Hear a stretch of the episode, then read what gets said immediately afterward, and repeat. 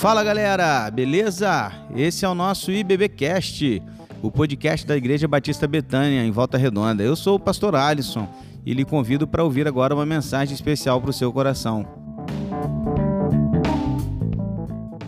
Beleza, beleza. Show de bola, galera. Então vamos lá. Hoje nós vamos dar início a uma jornada, a uma questão, a um propósito. Hoje eu quero te convidar a junto de nós entrarmos numa viagem, numa série de estudos que hoje eu trago como proposta para as nossas vidas. Visto que ainda não há um, sabe, uma expectativa de quando voltaremos a nos reunir de forma presencial, ainda que já estejam sendo feitas algumas especulações, mas nada realmente concreto. A gente vai começar a partir de hoje uma série de estudos que vai nos levar a refletir e a pensar a respeito do nosso propósito de vida. Veja bem, não é um estudo que vai te ajudar a descobrir qual é a sua carreira, é, qual a sua profissão. Não, cara, esquece, não é isso.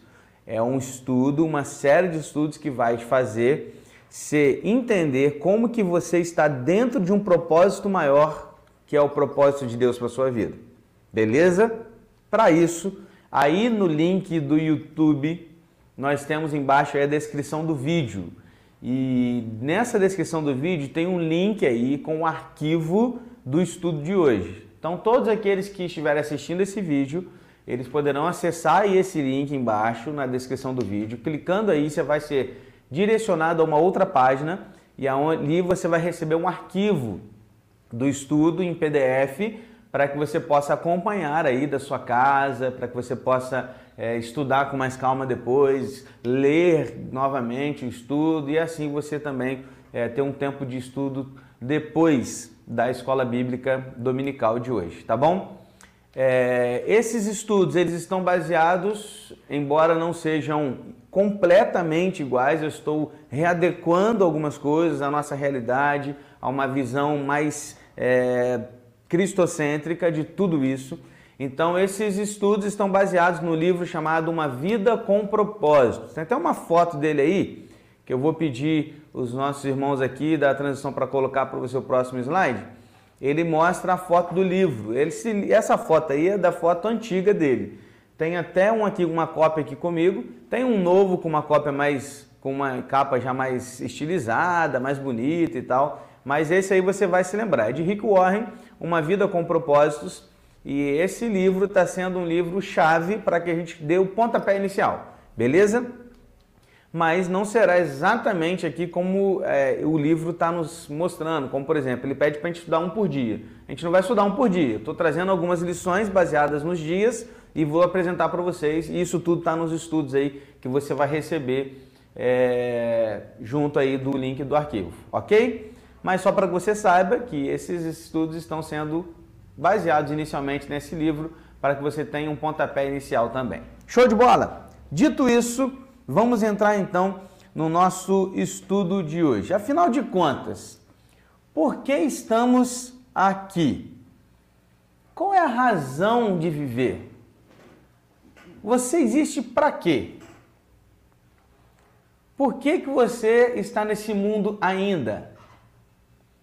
Você já se parou para se perguntar nisso tudo? Talvez seja assim, ah, pastor, essas perguntas aí a gente de vez em quando faz mesmo, né? Em algumas questões de, de estudos e tal, a gente vê algumas palestras motivacionais e tal. Cara, não, não se trata de autoajuda, não se trata de palestra motivacional, não é isso.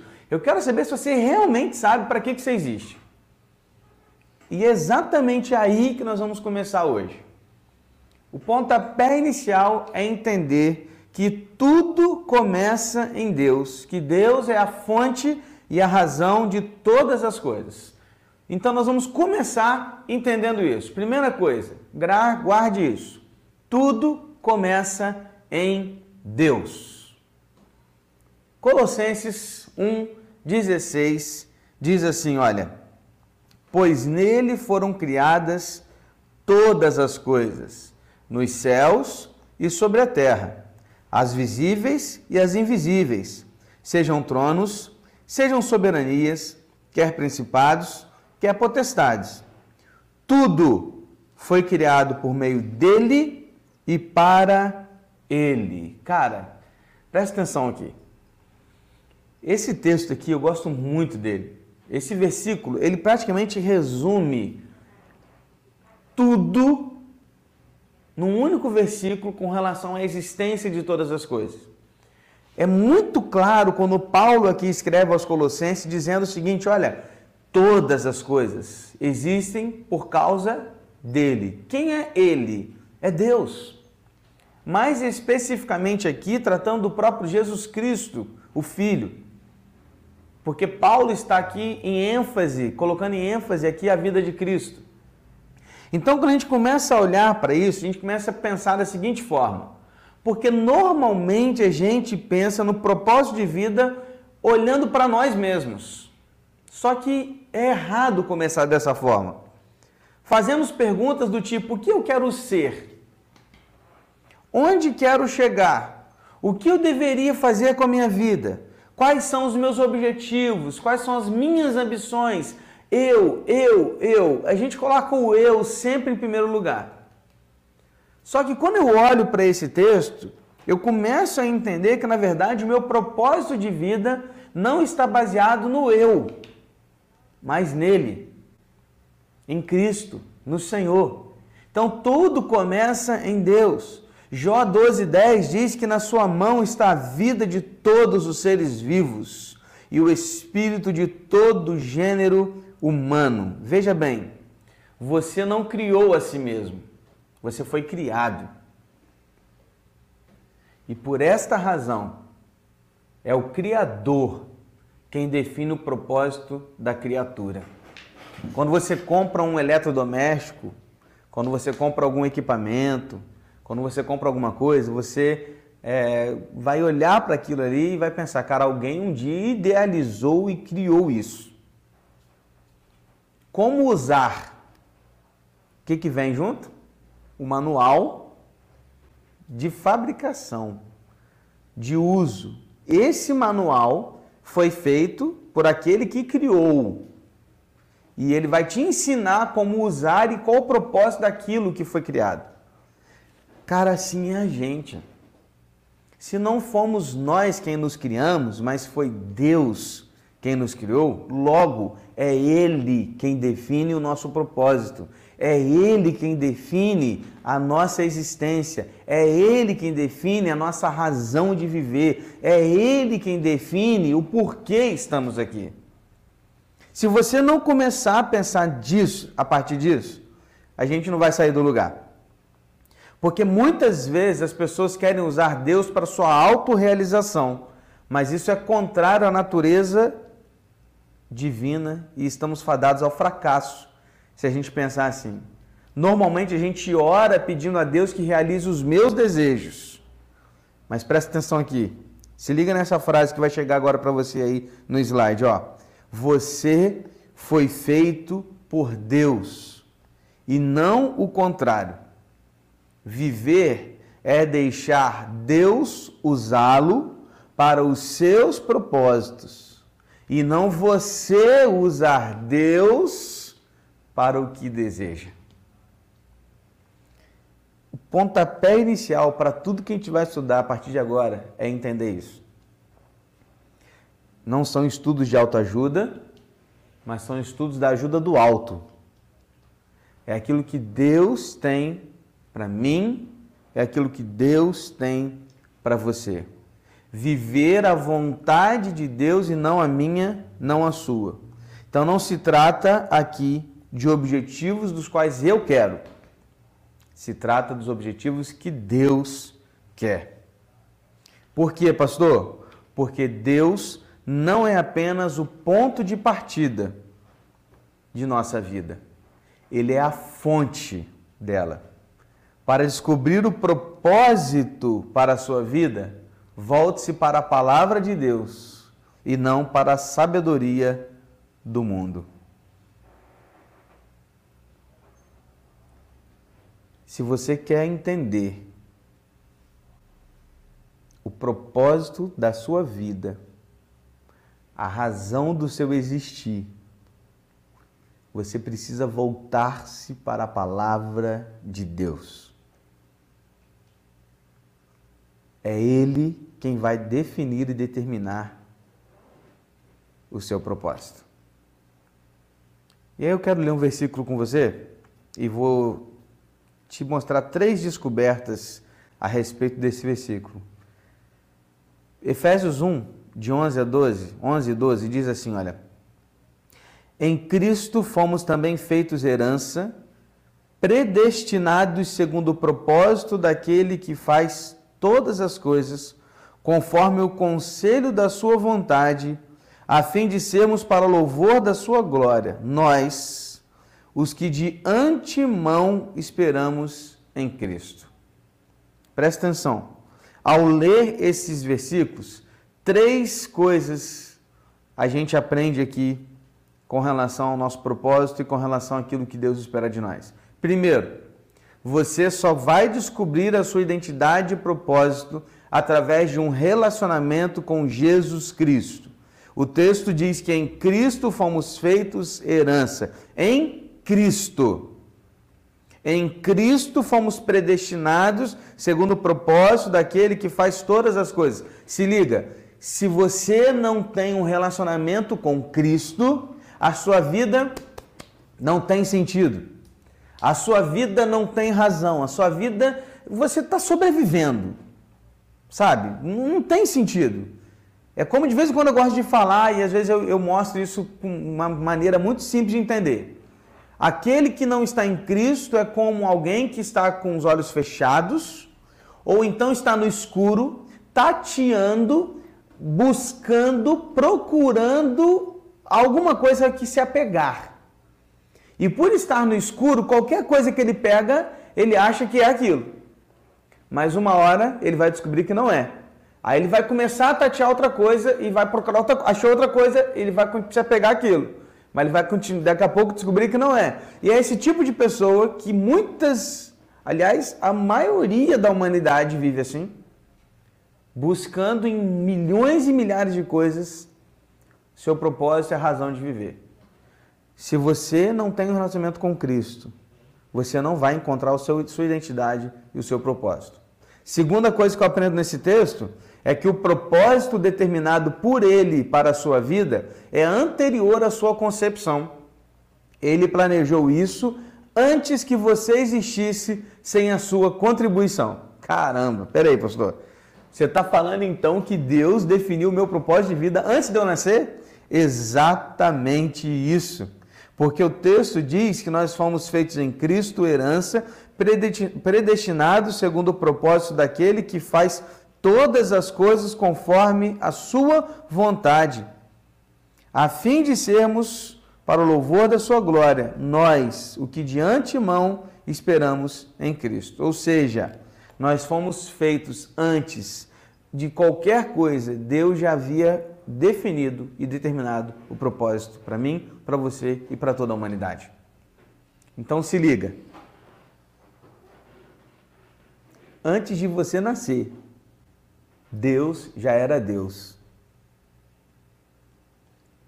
E ele já tinha tudo planejado em suas mãos.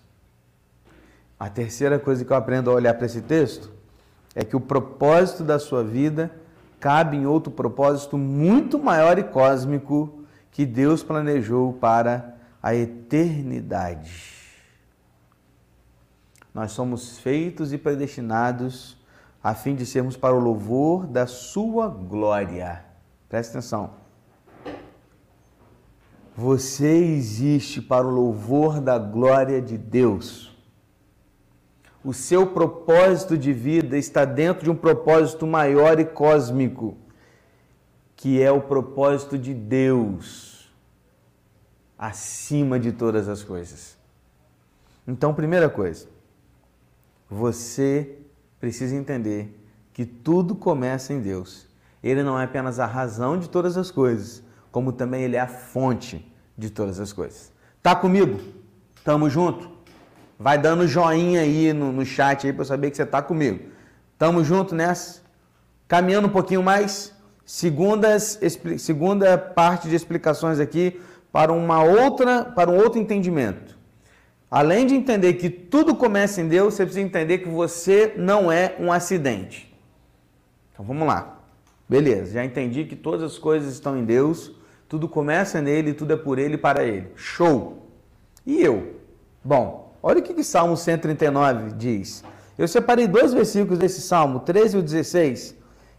Acompanha comigo aí na leitura. Pois tu formaste o meu interior, tu me teceste no ventre de minha mãe.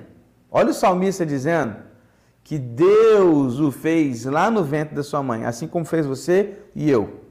Aí ele continua no versículo 16: Os teus olhos viram a minha substância ainda informe, e no teu livro foram escritos todos os meus dias, cada um deles escrito e determinado quando nenhum deles ainda existia.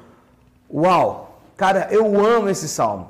Eu acho esses versículos fantásticos. Tenho certeza que você já ouviu aquela célebre frase de Albert Einstein dizendo que Deus não joga dados. Ou seja, você não é um acidente. Você pode até não ter sido planejado pelos seus pais, mas Deus o planejou. Você não nasceu por acaso, e se você ainda está vivo hoje, também não é por sorte ou por coisas do destino, não, é porque Deus quer que você ainda esteja vivo. E se você ainda está vivo, é porque Deus ainda tem um propósito para realizar na sua vida, no cumprimento desse propósito maior que é para a glória dele. Seu nascimento não foi um erro, não foi um infortúnio. Sua vida não é ao acaso da natureza. Você não está respirando neste exato momento por acaso, sorte, destino ou coincidência. Você está vivo porque Deus quis criá-lo. Uau! Isso também começa a fazer sentido. Beleza. Deus está acima de todas as coisas, tudo começa nele e tudo tem um fim nele. Beleza. Agora entra eu aqui, ó, pequenininho. Eu não sou um acidente. Se Deus ainda me mantém vivo é porque Ele quer. E se eu nasci é porque Ele quis. Ele me planejou. Ele te planejou. E isso é para a glória dele. Aí, cara, eu vou olhar aqui para um outro texto e eu quero trazê-lo mais uma vez a olhar para mais um texto bíblico de Paulo que vai dar muita, vai trazer muita luz a tudo isso que a gente tem falado. Efésios 1 de 4 a 6 diz assim, olha, lê comigo aí antes da fundação do mundo, Deus nos escolheu nele para sermos santos e irrepreensíveis diante dele. Em amor, nos predestinou para ele, para sermos adotados como seus filhos, por meio de Jesus Cristo, segundo o propósito da sua vontade, para, glória, para o louvor da glória de sua graça que ele nos concedeu gratuitamente no amado Jesus. Olha isso, gente. Que texto fantástico. Vamos fazer algumas perguntas para o texto e encontrar algumas respostas. Primeiro que você precisa entender que a predestinação aqui não está ligado a, com relação à salvação em si, mas ligado ao propósito de vida. Perceba que Paulo aqui, ao nos escrever, ele está falando de predestinação com relação ao propósito da vontade de Deus para as nossas vidas. Ou seja, aqui nesse texto específico, não cabe discussão teológica sobre a soterologia, que a gente muitas vezes traz. O que é soterologia, pastor? A doutrina da salvação. Aquela briga de calvinistas e arminianos. Aqui o que o texto está dizendo é que ele nos predestinou, ou seja, os salvos em Cristo foram predestinados para viver uma vida segundo o propósito dele. Então, o que Paulo está dizendo aqui é o seguinte: os salvos, eles foram predestinados para viver para o propósito da glória de Deus. Então, quando eu olho para esse texto, eu encontro três razões, três respostas também que estão sendo compartilhadas aí com você agora. Primeiro, Deus nos predestinou a sermos como Cristo a vivermos uma imagem transformada e moldada segundo o caráter de Cristo. Então, olha só como é que está começando a dar luz já a, a questão do nosso propósito, a questão da nossa existência. Deus nos predestinou para sermos como quem, gente? Como Cristo. Deus nos escolheu para sermos santos e irrepreensíveis diante dele. Quem foi santo e irrepreensível diante de Deus? Cristo.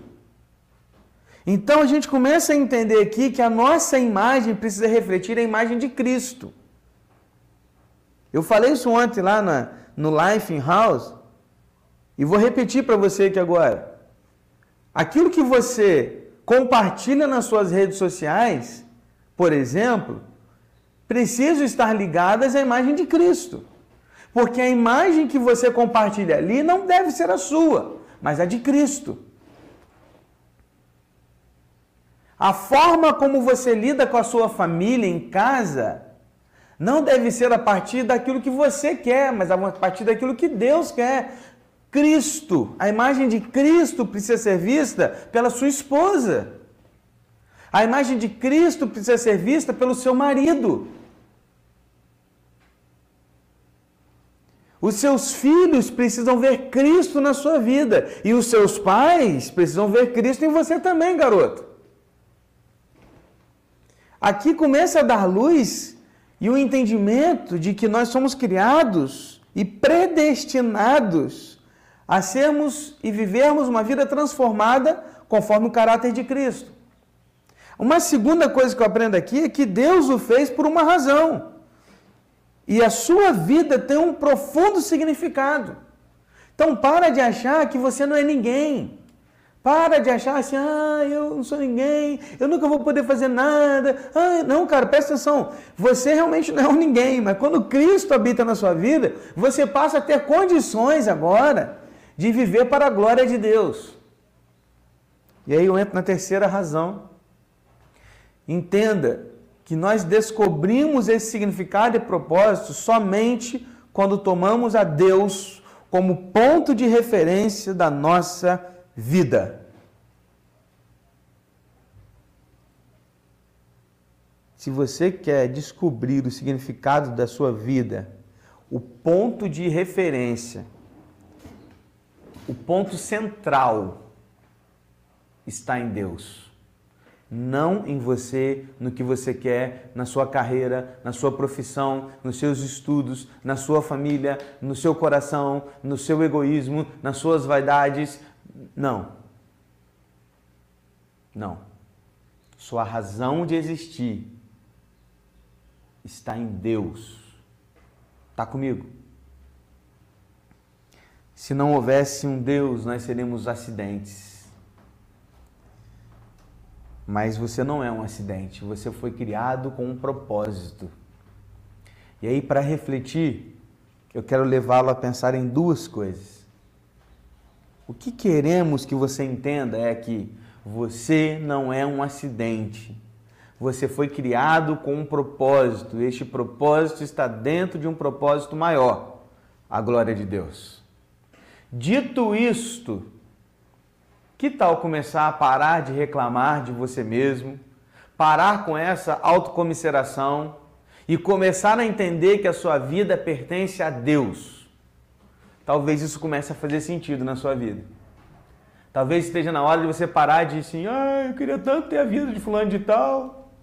Ah, por que, que eu não consigo ter aquela casa? Ah, por que, que eu não posso trocar o meu carro? Ah, por que, que a minha família é assim? Por que, que a grama do vizinho é mais verde que a minha? Por que, que as pessoas olham assim para mim? Ah, tadinho de mim. Não, cara, para com isso. Presta atenção. A sua vida, ela existe para um propósito maior. E esse propósito se encontra em Deus. Então, se você vive hoje e você não é um acidente, você é uma criatura e um filho de Deus, e você vive para a glória de Deus, você tem uma razão de viver. E se você tem uma razão de viver, você não tem do que reclamar. Porque só reclamam aqueles que não entenderam ainda o propósito da sua vida. José não reclamava no fundo do poço e nem nas prisões, porque ele sabia que ele existia para a glória de Deus. E chegou onde chegou porque Deus tinha um propósito para ele que estava abaixo e dentro de um propósito maior, que era a vinda de Cristo Jesus. Daniel não ficou reclamando quando não podia orar, mas ele ia lá para o seu quarto, orava e dentro da cova dos leões ele não reclamou, não blasfemou, porque ele tinha um propósito de vida, ele sabia a razão do seu viver. Seus amigos não ficaram lamentando o fato de ter que se curvar diante de uma estátua, das quais eles não queriam. Não, eles simplesmente não se curvaram. Por quê? Porque eles tinham uma razão de viver. E quando você tem uma razão de viver, você morre por essa razão. Você está disposto a dar a sua vida por esta razão. Caramba, cara. Começa a fazer sentido as coisas.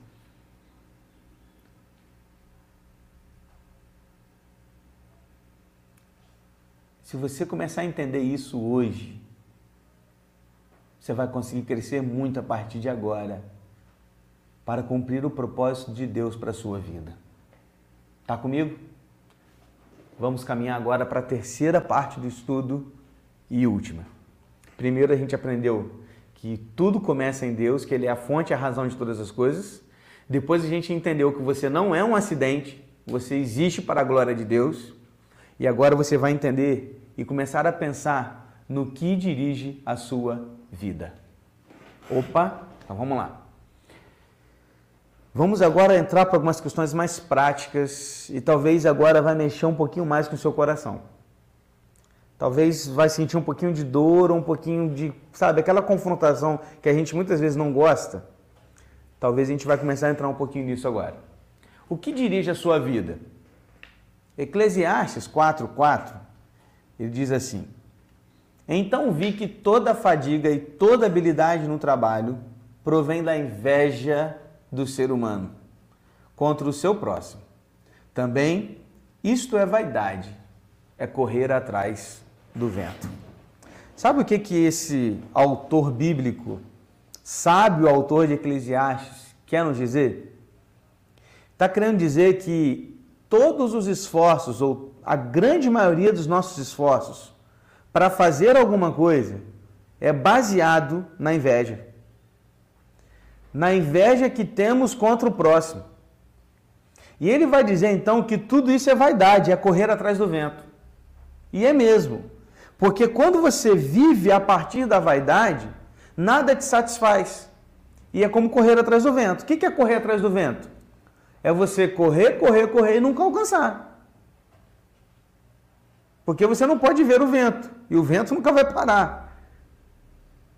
O que o autor sábio está nos ensinando é que se você baseia a sua vida e o que dirige a sua vida é a vaidade, é a inveja de querer ser alguma coisa só para provar para alguém, de querer ser alguma coisa ou ter alguma coisa só para poder ostentar, isso é correr atrás do vento. É vaidade. Então, preste atenção. Todo e qualquer indivíduo tem sua vida dirigido por algo. E eu vou citar aqui cinco coisas rapidamente que normalmente são aquilo que dirige as nossas vidas. Se você está sendo dirigido por alguma dessas coisas, é importante você começar a refletir se você realmente já entendeu qual é o seu propósito de vida. Primeiro, tá aí no slide, ó. Muitos são dirigidos pela culpa. Tais pessoas que passam a vida inteira fugindo do remorso e ocultando sua vergonha. Pessoas dirigidas pela culpa são manipuladas por suas lembranças, vivem do passado. Mais ou menos o que aconteceu com Caim, por exemplo.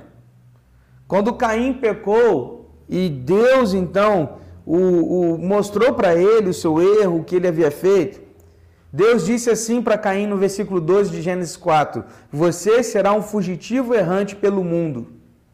É mais ou menos o que quem vive pela culpa está vivendo, fugindo. Vive fugindo do seu passado. Pessoas sem propósitos. Se sentem culpadas por um erro do passado, se sentem culpadas por não ter feito algo mais por alguém que já se foi se sentem culpadas por não terem escolhido um caminho e depois se arrependeram de ter escolhido outro. Se sentem culpados de ter acontecido alguma coisa ruim com alguém e essa culpa, ela vai, olha, só destruindo a vida. Tem gente que é dirigido pela culpa. Mas, querido, eu quero te dizer que existe a graça de Deus. E esta culpa já foi levada na cruz com Cristo. Não continue sendo dirigido pela culpa. Uma segunda razão, um segundo motivo é que muitos são dirigidos pelo rancor e pela raiva.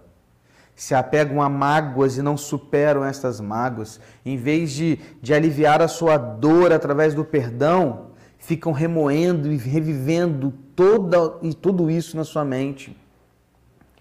Pessoas que são dirigidas pelo rancor e pela raiva se fecham. Aliás, há duas formas de reação. Algumas se fecham tanto que não conseguem é, conversar com outras pessoas, não conseguem expor as suas opiniões, não conseguem fazer um, tra um trabalho, não conseguem se destacar no trabalho, não conseguem ser um, um, uma boa mãe, um bom pai em casa, porque estão totalmente retraídos pela rancor e pela mágoa, ou explodem. E quando explodem, o que uma bomba faz? machuca, mata, traz dor. Então, muitas pessoas que estão vivendo pelo rancor e pela mágoa estão machucando pessoas ou pela omissão ou pela forma terrível de explodir com elas. O rancor sempre machuca mais a pessoa que sente que aquela que machucou. Porque normalmente a gente tem rancor ou raiva de alguém que fez algo contra nós. Não é assim? Normalmente é assim. Ah, eu tenho raiva do meu pai porque o meu pai, há 30 anos atrás, fez uma coisa comigo, ele me machucou quando eu tinha 10 anos de idade, 5 anos, não sei, e aquilo nunca mais saiu da minha memória, eu tenho raiva dele até hoje. Às vezes seu pai nem se lembra mais disso. Às vezes nem foi uma coisa que ele acreditou ter sido tão ruim para você. Ah, eu tenho raiva daquela pessoa que um dia passou e me humilhou na frente das pessoas. Talvez aquela pessoa, e normalmente assim, nem se lembra mais disso. E aí você diz, eu estou morrendo de raiva daquela pessoa. É exatamente isso que está acontecendo mesmo. Você está morrendo. E a outra pessoa nem sabe do que está acontecendo. Normalmente a raiva e o rancor machucam mais a nós mesmos que qualquer outra pessoa. E a Bíblia diz em Jó 5,2 que ficar desgostoso e amargurado é loucura, é falta de juízo que leva à morte. Outra razão, muitos são dirigidos também pelo medo. Seus temores, e aí mais uma vez esses medos podem ter sido causados por alguma experiência traumática ou uma expectativa ilusória. E esse medo faz com que a gente também fique travado. O medo é a autoimposição de um cárcere que o impedirá de se tornar o que Deus pretende que você seja. É por isso que 1 João 4,18 diz que no amor não existe medo, pelo contrário, o perfeito amor lança fora o medo, porque o medo envolve castigo, e quem teme não é aperfeiçoado no amor. Presta atenção. Deus quer que você lance fora todo o medo a partir do amor dele que, tem, que ele tem pela sua vida. Outros são dirigidos e movidos pelo materialismo. Seu desejo de adquirir se torna um único objetivo de vida e talvez estes estão sofrendo mais do que ninguém e mais do que nunca nesse tempo de pandemia, de não poder entrar num shopping, de não poder sair, andar pela Amaral Peixoto, de não poder ir entrar numa loja, de não poder comprar. E aí eles vão para a internet, e aí na internet eles ficam lá caçando alguma coisa para comprar, e um impulso de ter que gastar, de ter que passar um cartão de crédito, de ter que comprar alguma coisa, e vivem movidos e dirigidos pelo materialismo. Acham erroneamente que serão felizes por adquirir aqueles bens que lhe dão prazer. Mas se esquecem, perdão, mas se esquecem que na verdade esses bens um dia vão acabar. E amanhã vai surgir um novo. E é como correr atrás do vento, como o sábio disse. Porque se amanhã tem um novo smartphone que o meu e eu preciso dele, eu vou ter que correr atrás daquilo de novo e eu vivo por base do materialismo. Meu irmão, seu valor não é determinado pelas suas posses. Deus deixa claro que as coisas mais valiosas da vida não são os bens. O que mais tem valor não se pode comprar. Quinto, muitos são dirigidos pela necessidade de aprovação. E aqui, meu irmão, olha, muita gente vive assim. Muita gente vive na necessidade de ser aprovado pelo outro. E só fazem, fazem coisas na expectativa de serem aprovados pelos pais, pelas esposas, pelos maridos, pelos filhos, pelos amigos, e estes controlam a sua vida. Muitos adultos que ainda estão tentando ganhar a aprovação de seus pais e nunca estão satisfeitos.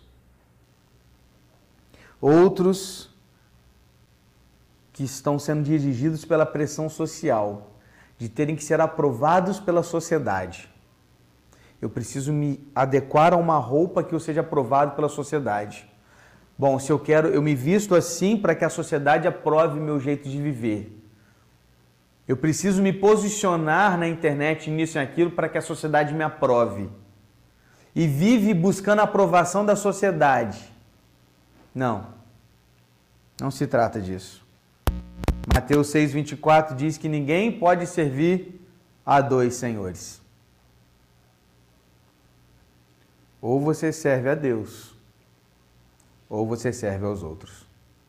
E aí então a gente vai caminhar para o final e pensar nas vantagens de se viver uma vida dirigida pelo propósito de Deus. Você não quer ser mais dirigido por essas coisas? Deixa eu te falar.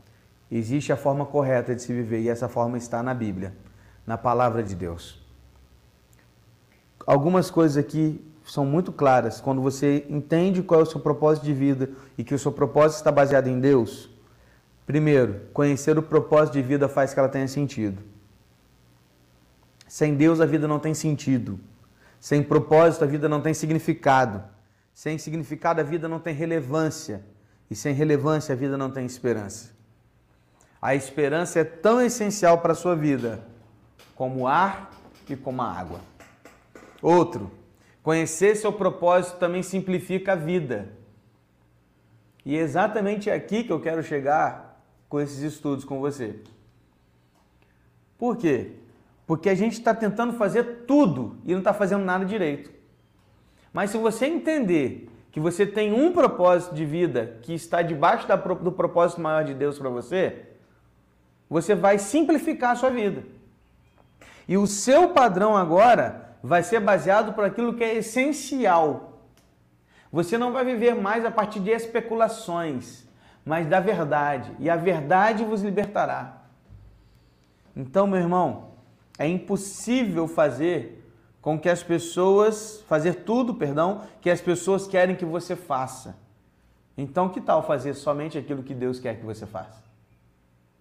Talvez você está vivendo uma vida esperando que fazer tudo que todo mundo quer que você faça. E de repente, chegou a hora de você entender que só fazer o que Deus quer é o suficiente.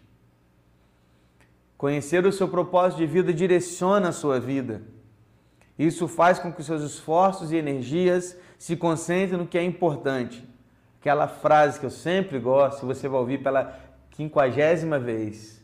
A coisa principal é fazer da coisa principal a coisa principal, disse Neil Barreto. Direciona a vida. Você vai fazer do principal o principal.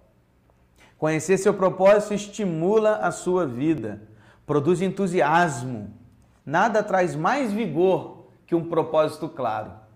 Cara, quando você vai viajar e você sabe exatamente para onde você vai, sabe quando você pega de férias e você compra lá aquela diária naquele hotel, naquela pousada, lá nos, sei lá, naquela cidadezinha lá pequenininha, mas que você é doido para ir. Você sabe que são 8 horas de viagem, que você vai passar em 10 pedágios, que você vai precisar fazer quatro paradas. E, e sabe, você tem tudo cronometrado. Isso traz estímulo. Você sai de casa assim, uau, cara, vamos lá. E você sabe que daqui a duas horas você vai parar naquele lugarzinho que você toma aquele café com pão de queijo, que não tem outro lugar melhor do que aquele, aquela parada. E você vai parar ali, uau, parei. Primeiro, conquista. E aí você vai para a segunda, sabe? E quando você chega lá na pousada, lá no lugar onde você determinou, você fala, cara, que legal, tô aqui. É estimulante. Estimula. Criar essa expectativa legal, boa, é muito bom. Então, quando a gente tem a ideia de onde a gente vai chegar com propósito de vida, isso estimula a sua vida. Você vai sair de casa assim, cara, eu vou trabalhar hoje porque, cara, o meu propósito de vida é esse para Deus, baseado em Deus, eu vou cumprir isso para Deus e bora. Traz estímulo. Você vai parar de ficar acordando assim, ah, mais um dia para viver. Não, cara, não é isso. Não é isso. E por fim, conhecer seu propósito o prepara para a eternidade. Muitas pessoas estão vivendo, tentando deixar um legado sobre esta terra. Heranças. Elas querem partir e ser lembradas depois de partirem. Mas o que mais importa não é isso. Você não foi posto na terra para ser lembrado. Você foi posto aqui na terra para se preparar para a eternidade. Guarda isso. Você não foi posto nessa terra para ser lembrado. Não se trata de ter uma placa com o seu nome depois que você partir. Você foi colocado nessa vida para se preparar para a eternidade. Porque é melhor ter o nome escrito no livro da vida que numa placa de bronze posta num edifício ou sendo um nome de rua uma avenida principal de uma grande capital. É melhor ter o seu nome no livro da vida. Você está aqui para se preparar para a eternidade. Amém? Eu vou deixar três questões agora aí para que você possa pensar. Perguntas chaves para que você possa refletir e nós vamos orar.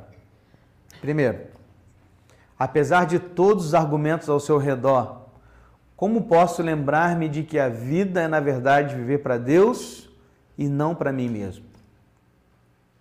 Tudo ao meu redor aponta para mim. Eu vivo num mundo em que está o tempo inteiro me oferecendo tudo para o meu bel prazer.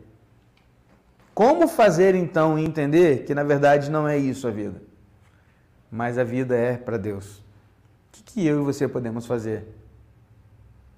2.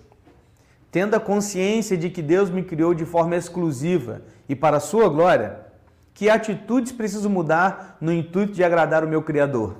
Olha que legal. Se eu já sei que eu não sou um acaso, fruto do acaso, que eu não sou, não fui feito por engano, mas eu fui feito de forma exclusiva, porque não tem em 7 bilhões de habitantes nessa terra, não tem ninguém igual a você. Ninguém. Como que eu e você podemos viver no intuito de agradar o Criador? Porque é Ele que precisa ser agradado. E três, a opinião dos outros é a força que dirige a minha vida? Ou que força quero que dirija a minha vida? O que mais vale para você? A opinião dos outros ou a verdade de Deus? Porque Deus não tem opinião. Deus tem verdades para mim e para você. Amém? Esse é só o primeiro estudo de uma jornada para descobrir o nosso propósito dentro da vontade de Deus, dentro da palavra de Deus, para a glória de Deus. Amém? Eu espero que tenha sido edificante para a sua vida eu espero que você realmente se apegue a tudo isso que a gente conversou nesta manhã. Na verdade, a gente não conversou, né? Eu falei e você ouviu. A galera está comentando aí muito a respeito do que tem ouvido. Amém, que palavra, glória a Deus. Mas, é, enfim, eu espero que realmente tenha sido gratificante para a sua vida. Espero que faça sentido para você tudo isso que a gente já viu até agora. Amém? Baixa aí o arquivo Tudo que a gente falou aqui está no arquivo. Estuda depois em casa, olha com cuidado, olha com carinho. Está aí no link embaixo na descrição do vídeo. Você vai poder baixar esse arquivo e vai poder usá-lo também no seu dia a dia. Valeu? Tamo junto? Vamos orar? Pai, mais uma vez, muito obrigado por esse estudo que foi muito mais uma exposição que uma interação para hoje, pelo menos, mas eu tenho certeza que faz muito sentido e fez muito sentido para todos nós. Meu desejo é que a partir desse estudo a gente já comece a mudar algumas coisas nas nossas vidas, a gente comece a entender a partir dos textos lidos qual é a razão do nosso viver. E que a gente pare de basear as nossas vidas nas opiniões dos outros ou na opinião da sociedade, na opinião do mundo, mas que a gente passe a basear a nossa vida na verdade de Deus. Porque esta sim vai nos trazer sentido, direção e vai nos levar a um propósito maior. Ajuda-nos, conduza-nos e continue a nos abençoar, para que tudo isso seja feito para a tua glória. Em nome de Jesus. Amém, Senhor. Valeu, galera! Tamo junto. Depois nós teremos a nossa continuidade dos nossos estudos. Espero que você tenha gostado. Hoje à noite, 19 horas, não falte, esteja conosco, compartilhe, chame pessoas para que possam também acompanhar conosco o nosso culto. Deus abençoe a sua vida. Até mais. Tchau, tchau. E esse foi o nosso podcast de hoje. Siga nossa igreja nas redes sociais e compartilhe também esse podcast com mais pessoas. Venha nos fazer uma visita na Rua Manuel Bandeira, número 53, São Luís, Volta Redonda, Rio de Janeiro. Um abraço e até mais.